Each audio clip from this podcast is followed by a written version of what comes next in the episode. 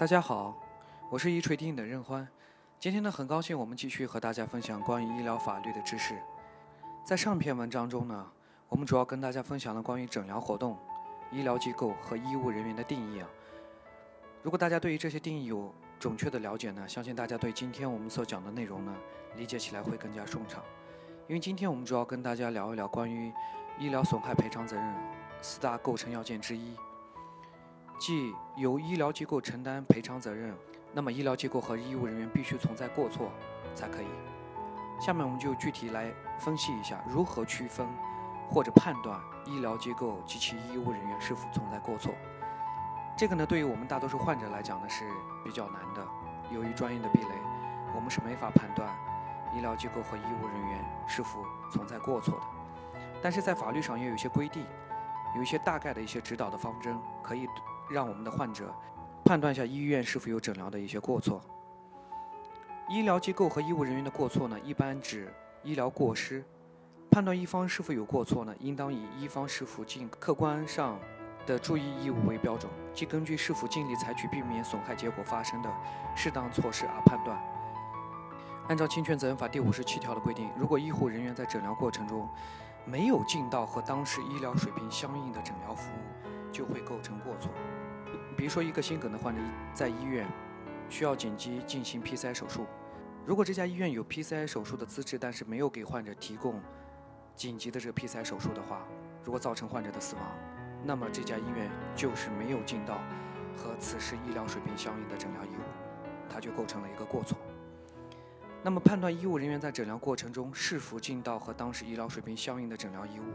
应当以医疗行为发生当时的医疗水平为标准。并适当考虑地区医疗机构的资质、医务人员资质等因素。按照侵权责任法第五十八条的规定，在以下三种情况下，我们是直接可以认定为医疗机构有过错的。哪三种呢？第一条，医疗机构违反了法律、行政法规、规章以及其他有关诊疗规范的规定。第二条，隐匿或者拒绝提供和纠纷有关的病历材料。第三条，伪造、篡改或者销毁。病历材料，如果医院有以下这三条中的一条，法院可以直接认为医疗机构是有过错的。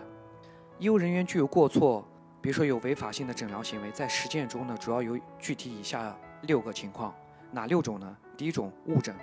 误诊呢，在目前中国的医疗现实中呢，是最常见的一种医疗过失。根据患者的实际情况和有关的操作呢，一个合格的医务人员应当有的注意义务。本来应当诊断出病人存在某种疾病或者伤害，但是没有诊断出来，或者根本就没有进行诊断，这就是误诊的定义。第二就是贻误治疗，虽然说进行了正确的诊断，但是没有进行及时有效的治疗。比如说像有些医生在诊疗的过程中呢，虽然说确定了患者疾病的类型，但是没有及时和家属沟通，也没有及时采取有效的治疗方案，最后导致患者发生。不利的后果，那么这就是贻误治疗。第三个就是不当的处方，对于已经确诊的病人呢，应给予错误的处方，就是不当处方的定义。打个比方，比如《精神卫生法》第四十一条的规定，对精神障碍患者使用药物呢，应当以诊断和治疗为目的，使用安全有效的药物，不得为诊断或者治疗以外的目的使用药物。其实这个情况在国外是很少见的。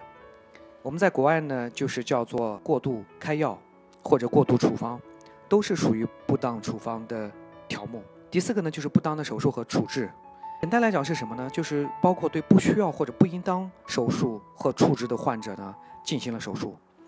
错误切除了不应当切除的器官或者组织，或者是在手术或者处置的过程中将器具、药面等遗留在病人的胸腔、腹腔内，由于消毒不严格导致病人感染等。这些就是不当手术或者处置的定义，这个在我们平时和患者的沟通中也发现是很常见的。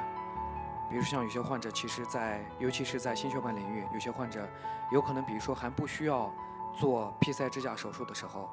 有可能可以先使用药物治疗，但是医院呢对这样的患者进行了 PCI 手术。第五就是手术和处置导致病人不应有的伤害。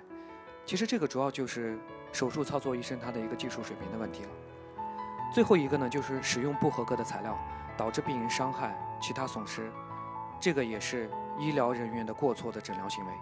此外呢，患者在与医疗机构建立诊疗合同关系后呢，医务人员的不作为行为，比如说拒绝诊疗、拒绝执行处方等，也可能构成侵权的行为。当然，比如说医务人员的不作为行为，在目前治疗领域呢是很少发生的，